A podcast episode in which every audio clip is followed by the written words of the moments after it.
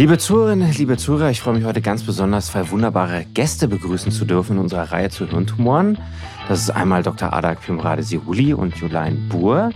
Wer die beiden sind, werden wir gleich erfahren, denn beide haben ganz unterschiedliche Verbindungen zu dem Thema Hirntumoren und auch dem Umgang damit. Und ich freue mich deswegen sehr, dass ihr beide heute erstmal da seid. Wir wollen uns heute damit beschäftigen, wie das Leben und der Umgang mit dieser Diagnose ist. Und zwar einmal so ein bisschen aus einer Angehörigenperspektive, aber auch aus einer professionellen Sicht.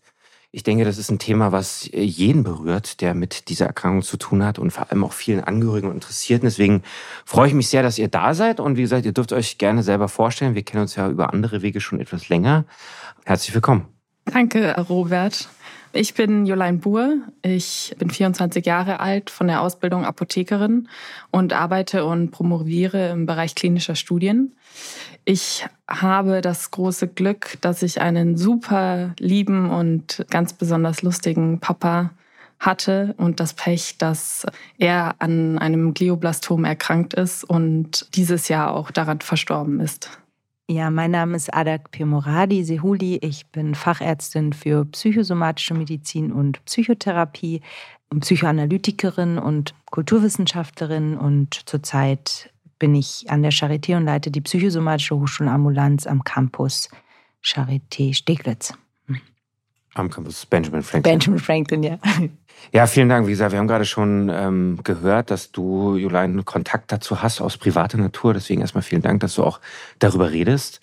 Und meine Einstiegsfrage ist auch tatsächlich so ein bisschen, wie geht man mit der Erkrankung oder wie, wie ging's, wie, wie war so der primäre Umgang, als du davon gehört hast als Tochter? Und danach würde ich dann gerne von, von dir wissen, ob das so, ob das so deine Erfahrung aus deinem Alltag auch widerspiegelt, dieser, diese Art mit der Erkrankung umzugehen und zu erfahren. Ich habe es tatsächlich nachts erfahren. Ich bin aufgewacht, weil ich davon geträumt hatte, so komisch das auch klingt. Und habe meine Mama angerufen und sie hat mir dann davon berichtet, dass mein Papa eben im Krankenhaus ist und dass sie da etwas in seinem Gehirn gefunden hatten. Und äh, um vier Uhr nachts bin ich dann erst mal zusammengebrochen. Aber man hat ja am Anfang immer noch die Hoffnung, dass es noch vielleicht was Gutartiges ist oder vielleicht doch irgendwie einen anderen Ausweg gibt. Und man versucht dann einfach mit der Situation so klar zu kommen, dass man denkt, man muss ja sein normales Leben auch noch aufrechterhalten. Aber ich bin tatsächlich sehr oft nach Hause gefahren, fast jedes Wochenende. Hatte dann den Spagat zwischen Berlin und einem kleinen Städtchen in Schrumhausen und das war mein Umgang, dass ich einfach sehr oft äh, nach Hause gefahren bin und versucht habe, einfach ganz oft da zu sein. Was würdest du ADAC-Angehörigen empfehlen, die jetzt vielleicht dir so eine Geschichte erzählen und sagen, ich habe gerade erfahren, dass mein Vater, meine Mutter so eine Erkrankung hat als Diagnose? Ich glaube, dass es wichtig ist, sich bewusst zu machen, dass eine Glioblastom-Erkrankung oder auch eine andere sehr, sehr schwere Erkrankung, die so einen Einschnitt bedeutet, die Beziehungsebene nicht verändern wird. Sie wird sie nicht verschlechtern, sie wird sie auch nicht verbessern. Das heißt, wir sind in so einer Situation, sowohl als Angehörige, aber auch als Betroffene in einer Situation, die wir neu denken müssen. Mit dem Bewusstsein, dass das, was vorher da war, sich zumindest nicht verändern wird. Was sein kann, ist, dass so eine Erkrankung eine Möglichkeit ist, Beziehungen zu überdenken und sich zu fragen, möchte ich das vielleicht an der Stelle intensivieren? Möchte ich das nochmal verändern? Möchte ich das nochmal klären? Weil wir gerade bei dieser Erkrankung wissen, dass sie sehr schnell voranschreitet, dass weniger Zeit ist, als wir es sonst gewohnt sind. Wir als Ärzte möchten keine Prognosen aussprechen und Genesungsprozesse sind sehr individuell und unterschiedlich zu betrachten, aber jeder, und dazu muss man nicht Facharzt für Neurologie sein oder Neurochirurgie, weiß, dass bei so einer Diagnose nicht so viel Zeit ist. Und dann ist es eine Möglichkeit und gleichzeitig natürlich ein wahnsinniger Schock. Wir haben bei Professor Weikosi gelernt, dass diese Diagnosen meistens zufällig oder im Rahmen von Akutereignissen gestellt werden. Also häufig gibt es einen Krampfanfall oder irgend, irgendwas, was die Patienten sofort quasi aus ihrem Alltag rausreißt. Und deswegen würde mich mal interessieren, was du für, für ein Gefühl hattest. Dein Vater stand ja wahrscheinlich im Leben, was das für einen Einfluss auf seinen Alltag hatte. Das heißt, wie stark verändert es den Alltag? Wenn man mit so einer Erkrankung lebt?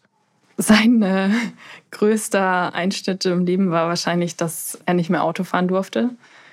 Erstmal nach der OP darf man für drei Monate nicht mehr ins Auto und er ist ein großer Oldtime-Liebhaber und äh, generell sehr autobegeistert und das, er hat auch in seiner Freizeit immer an Oldtimern rumgeschraubt und das hat ihm seine ganze Lebensfreude eigentlich genommen, weil er das nicht mehr machen konnte. Das war vielleicht spezifisch für ihn, aber er konnte dann auch nicht mehr arbeiten gehen, weil er dann nicht mehr in die Arbeit konnte. Mit dem Auto eben. Mhm. Nach den drei Monaten ist er dann wieder tatsächlich arbeiten gegangen, bis zum Sommer noch, also noch ein paar Monate, und hat so getan, als wäre alles in Ordnung.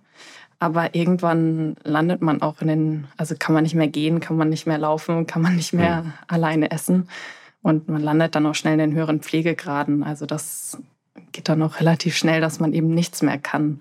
Und da muss man vielleicht die Zeit, die man bis dahin noch hat, aber gut nutzen und da noch was draus machen. Das ist, glaube ich, ein ganz wichtiger Punkt, dass man eben häufig Dinge, die einem persönlich sehr wichtig sind, nicht mehr machen kann. Bei dem einen ist es die Arbeit, bei dem anderen vielleicht eben dieses Hobby.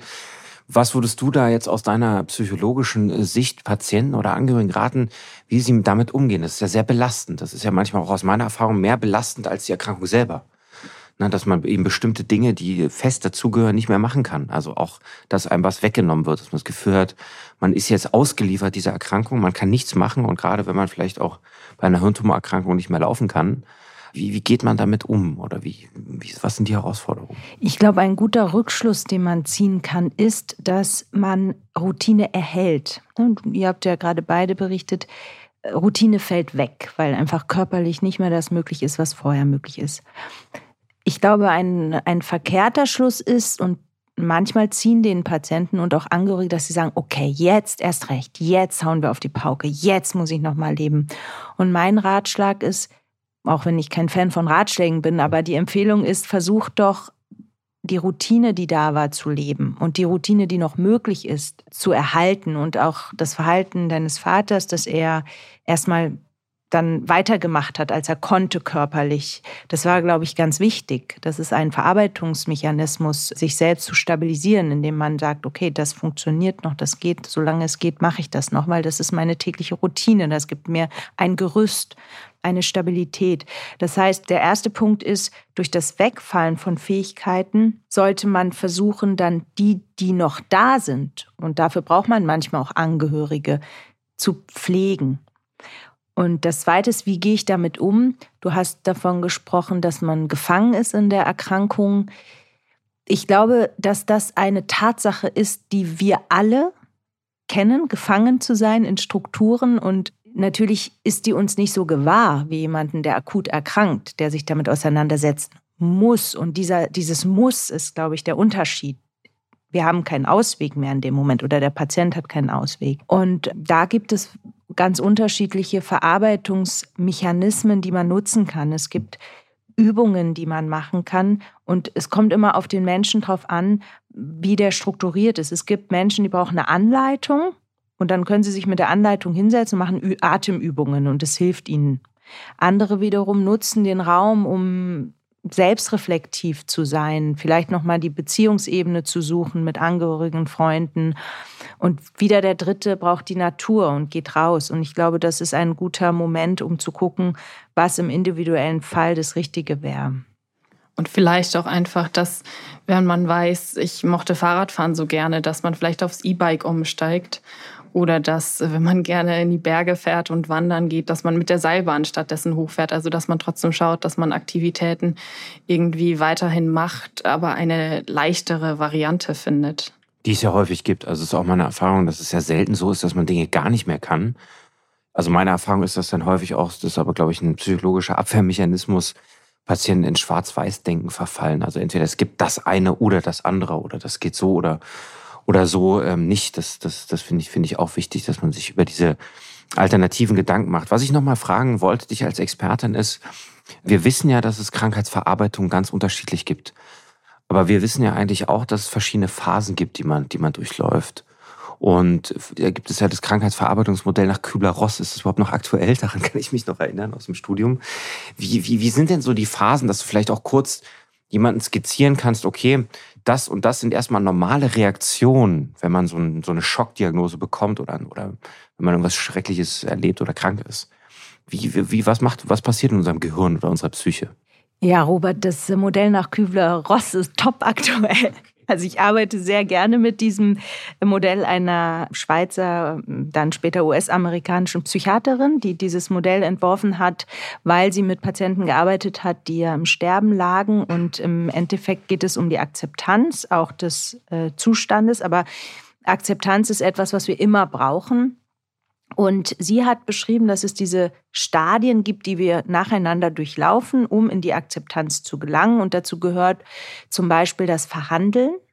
Also die erste Reaktion sei das Verhandeln, wo wir versuchen nochmal, ist es denn wirklich so? Vielleicht haben die Ärzte falsch geguckt. Kann man nochmal ein CT oder ein MRT machen? Kann man das nochmal überprüfen? Der Verhandlungsmodus, dann kommt ein Verleugnen dass man sagt, nee, das, das kann nicht sein, ich, das bin nicht ich, das muss verwechselt sein. Dann gibt es den Modus der Trauer, ja, dass man registriert, es ist, wie es ist. Und die Reihenfolge kann auch unterschiedlich sein. Also es ist nicht so ein Paradigma, es geht so und so. Frau Kübler-Ross hat auch nur fünf Stadien beschrieben. Dann kommt die Wut auch noch dazu, dass nach der Trauer man so ein extreme Wut hat auf Gott, auf das Universum, auf äh, den Arzt, der falsch behandelt hat und alles entwerten muss. Und dann erst kommt die Akzeptanz. Und ich finde das Modell sehr, sehr hilfreich, habe aber auch in meiner Arbeit festgestellt, dass es nicht immer diese Stadien sein müssen, sondern dass es abhängig von der Person noch tausend andere Sachen geben kann. Also für manche ist die Phase des Verhandelns ganz wichtig für Menschen, die eh ihr ganzes Leben lang gewohnt sind, in Verhandlungen zu sein, die verharren dort vielleicht. Andere kosten die Wut aus, weil sie es können. Was ein großes Problem aber ist, ist eigentlich Trauer und, und auch eben Wut, weil Wut zu empfinden ist unglaublich schwer. Also wir lernen eigentlich die ganze Zeit, dass wir unsere Wut eher zurücknehmen. Ne? Wir sind ja ein gebildetes äh, Volk, wir sind Akademiker, wir sind das Volk der Dichter und Denker. Man wird nicht wütend oder cholerisch. Ne? Das wird dann gleich so verbunden, auch auf der Straße. Man will ja nicht, dass es zu Konflikten kommt oder hat dann die Idee, der andere zückt dann ein Messer und dann war es das. Also diese Gesprächskultur ist enorm eingeschränkt durch so eine ganz große Hemmung, wütend zu sein und auch vielleicht sogar die Idee, dass wir dann zerstörerisch werden könnten, was ja gar nicht der Fall ist. Wut ist unglaublich wichtig, weil weil Wut ist notwendig, um in den Aktivismus zu kommen. Und auch Aktivismus brauchen wir zur Krankheitsverarbeitung. Vielen Dank. Kannst du das ungefähr so, äh, sag ich mal, nachempfinden, ob es diese Phasen vielleicht auch bei dir selber gab? Also sag mal, dass man eben erst so eine, so eine gewisse Phase hat, wo man eben auch überlegt, kann das sein, trifft mich das wirklich? Bei mir selber habe ich das zum Teil auch manchmal wirklich bei Patientinnen von mir, zu denen man irgendwie eine Art von Beziehung hat, dass man sich denkt, das kann jetzt eigentlich nicht sein, dass das ist irgendwie so, so so schlimm ist oder auch andersrum, kann ja auch mal gut sein. Also ich, ich musste selber schon erkennen, dass es diese Verarbeitungsphasen gibt. Ich glaube, obwohl man weiß, dass das Glioblastom unausweichlich zum Tod führt, habe ich trotzdem bis zum Schluss noch an das Wunder geglaubt. Hm. Und das braucht dann einen ganz ausgeprägten Optimismus oder eine ganz äh, starke Naivität. Aber ich glaube, diese Phase von ich will es nicht wahrhaben, war vermutlich die, die sich die ganze Zeit durchgezogen hat. Wut hatte ich persönlich nicht. Vielleicht auch, wenn man wenn man das nicht richtig zulässt, das weiß ich nicht. Es war hauptsächlich das nicht wahrhaben und dann mhm. die Trauer, die phasenweise dann immer sehr stark war und dann wenn man sich ein bisschen abgelenkt hat oder dann vielleicht die schöne Seite der Erkrankung, wenn es überhaupt eine gibt, aber dass man eben so viel Zeit miteinander verbringen kann, wenn man das sieht, dass die Trauer ein bisschen abflacht. Da würden wir, würde ich auch schon zu meinem nächsten Thema kommen, das ist das der psychologischen Nachsorge, so haben wir es genannt. Also wie wir gerade gemerkt haben, sind es ja Prozesse, die nicht einfach vorbei sind. Das ist ja so egal, in welcher Erkrankungsphase man sich befindet, auch als Patient selber oder eben als Angehörige. Deswegen wäre so ein bisschen meine Frage auch an euch beide, wie, wie, wie sollte das denn weiter betreut werden? Und vor allem, wie können auch Angehörige und Patienten sich was in Anlauf stellen? Wo findet man denn überhaupt jemanden, der einem dabei helfen kann? Psychologische Nachsorge. Ich weiß nicht, ob ich das Wort verwenden würde. Es gibt natürlich auch äh, Hirntumore, wo die Prognose ein bisschen länger ist, aber bei dem häufigsten Hirntumor, dem Glioblastom, ist es ja so, dass die Prognose bei etwa einem Jahr liegt. Und Nachsorge ist, es muss eigentlich von Tag eins passieren, vom, hm. also sobald Fürsorge. die Operation Genau, Fürsorge ist vielleicht das bessere Wort, dass man schon am Tag der Operation oder vorher schon, dass jemand sich ans Bett setzt und da Hilfestellung gibt und dass man da schaut, dass der Patient von Tag eins und vielleicht sogar auch die Angehörigen begleitet werden. Und äh, hattest du das Gefühl, dass das angeboten wird? Weil zum Beispiel in der Gynäkologie kann ich nur sagen, da sind wir eigentlich so. Und ich denke, das ist eigentlich in der gesamten Onkologie so, dass man natürlich frühzeitig versucht, Patientinnen psychoonkologisch zu betreuen und zu, mit zu begleiten. Klar, das ist natürlich nicht immer einfach umsetzbar, aber das klang jetzt so ein bisschen so, als hättest du nicht so das Gefühl gehabt, dass das Teil gewesen wäre. Oder noch ausbaufähig. Es, es war auch nicht Teil, aber das liegt hauptsächlich daran, dass mein Papa das auch nicht wollte. Mhm. Vermutlich auch, weil er in einer depressiven Phase war und man da aber gerade die Person an die Hand hätte nehmen müssen und sagen müssen, nicht zwing dich, was wir aber nicht gemacht haben. Und das ist natürlich immer schwer, wenn jemand sagt, ich brauche das nicht, ich will das nicht.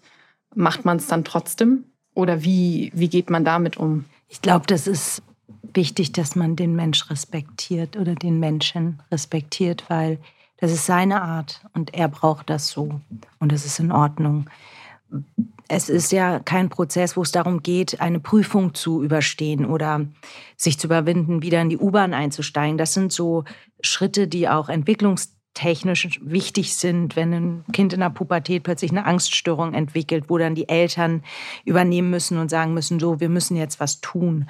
Aber in dem Falle und gerade wie du es gerade gesagt hast, ähm, Jolene, mit der Perspektive, der Prognose und eurer Aufgabe der Begleitung, ist das, glaube ich, genau das, was er gebraucht hat. Und alles andere hätte mit ihm was gemacht, was er nicht ist. Und ich glaube, darauf kommt es am allermeisten an in dieser Zeit, dass man das Gegenüber respektiert. Respekt und Liebe sind wahrscheinlich die größten Reichtümer, die man in so einer relativ kurzen Zeit miteinander austauschen kann. Und Deswegen sagte ich eingangs, dass die Beziehung, die vorher da war, auch eine entscheidende Rolle spielt. Weil auch das kann man nur, wenn man sich kennt, wenn man sich respektiert, wenn man zu Lebzeiten miteinander in guter Beziehung war und dann funktioniert es auch besser und dann macht man es auch intuitiv so, obwohl man weiß, er ist depressiv und könnte jemanden gebrauchen. Aber was macht jetzt ein Vierter im System, mhm. der dazu kommt?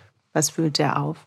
Absolut, absolut. Ich würde noch mal kurz von der Familie ein bisschen mehr so zu Freunden ähm, zurückgehen. Es kann ja auch mal sein, dass man im Freundeskreis jemanden hat mit so einer Erkrankung oder man selber erkrankt. Und da würde mich von euch beiden mal interessieren, wie würdet ihr das empfehlen, auch einmal so aus der eigenen Erfahrung und aus deiner psychologischen Perspektive? Wie sagt man das denn seinen Freunden? Und du hast gerade gesagt, der Mensch soll so respektiert werden, wie er ist. Und da ist ja auch jeder Mensch anders. Ne? Also es gibt ja, nicht jeder redet ja gerne über sich und er ist recht nicht über sowas ich wüsste gar nicht, ehrlich gesagt, auch nicht so, sage ich es jetzt einfach, wem sage ich es vor allem und, und vor allem auch wie. Ich glaube, da gibt es kein richtig. Also da muss man einfach machen, was man selber gerade braucht. Der eine möchte vielleicht drüber reden, weil es einem dann gut tut, ähm, seine Sorgen loszuwerden. Und der andere möchte es vielleicht lieber für sich behalten, weil er nicht als schwach oder als, auch wenn es natürlich keine Schwäche ist, angesehen möchte. So war das bei meinem Papa und der hat immer, auch wenn es Leute wussten und sie gefragt haben, wie geht's ihm, hat er immer gesagt, super und wie geht's hm. dir? Und mhm. ist gar nicht drauf eingegangen. Und meine Mutter dagegen, die hat das mehr gebraucht, dass sie das mit ihrer Familie und mit ihren Freunden besprochen hat und das hat ihr gut getan. Und das kann natürlich zum Konflikt führen, wenn der eine das so möchte und der andere so. Aber da muss man das wahrscheinlich einfach akzeptieren, dass man da eine unterschiedliche Sichtweise hat und das anders handhaben möchte. Ich glaube, auch für diese Entscheidung, wem teile ich es mit, wie teile ich es mit, wann teile ich es mit, äh, gehört eine gesunde Abgrenzungsfähigkeit und auch ein beständiger, stabiler Binnenraum. Und auch den leider schafft man sich eigentlich, bevor man so eine Diagnose Was ist denn ein stabiler, beständiger Binnenraum? Ja, hört sich gut an. also ich kann mir was darunter vorstellen, aber ja. ja.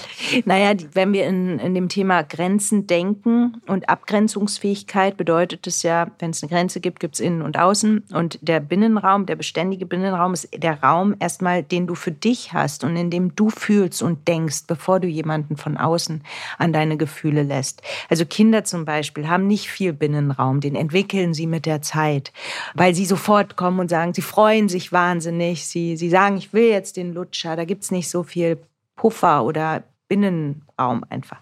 Als Erwachsene lernen wir, dass es auch ein Selbstschutz bedeutet, wenn wir nicht sofort ungefiltert alles teilen. Ja, also ich für meine Verhältnisse könnte das manchmal besser machen, auch nur als ein Kind. Yay! Aber grundsätzlich macht es natürlich Sinn, weil du ja nicht überall in einem wohlgesinnten Gefüge dich auch befindest. Aber je nachdem, wie du mit Nähe, Distanz und Grenzsetzung vorher umgegangen bist, so wird dir eine sichere Nähe-Distanz-Regulation in dem Moment sehr helfen, intuitiv zu entscheiden. Weil es gibt ja auch Freunde, und das weiß man in der Regel, wenn man seine Freunde kennt, die sind wahnsinnig hilfsbereit, aber überstülpend. Und sowas tut dir vielleicht in dem Moment gar nicht gut, wenn derjenige sofort weiß, ich weiß, was Beste ist und wir machen jetzt einen Plan und dann machen wir da, da, da, da. Und du selber bist vielleicht ein eher intuitiver Mensch, der dieses zwanghafte, strukturgebende in dem Moment gar nicht braucht. Deswegen ist es lohnenswert, sich schon im Vorfeld immer fürs Leben Gedanken zu machen um ähm, Näher-Distanzregulation und auch Abgrenzungsfähigkeit, um auf diese Fähigkeiten in so einer Situation, wenn es dann brenzlig wird oder sehr eng, zurückgreifen zu können. Ich glaube, dass es super wichtig ist, dass man Hilfe zulässt. Also dass, auch wenn der Palliativdienst ins Spiel kommt, dass man weiß, man kann sich an ihn wenden und man darf auch den Arzt fünfmal fragen, mhm. wenn man es nicht verstanden hat. Und dass man keine Scheu hat, zu sagen, ich brauche die Hilfe und ich nehme sie auch diesmal einfach an, weil die Zeit ist sowieso so kurz, da hat man keine Zeit, sich ausführlich zu informieren. Da verbringt man doch lieber die Zeit mit dem Betroffenen. Ich würde auch sagen, sich öffnen ist der erste Schritt und wenn man das ausprobiert, erfährt man auch, dass allein der Schritt des Öffnens schon ein Stück Heilung herbeiführen kann. Und deswegen ist das für mich als Psychotherapeutin das Wichtigste. Sehr schön. Vielen, vielen Dank. Ja, vielen Dank erstmal euch beiden fürs Gespräch. War gerne keine einfachen Themen.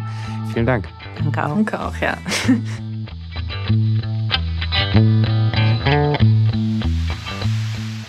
Dieser Podcast wurde mit der Unterstützung der Novocure GmbH erstellt.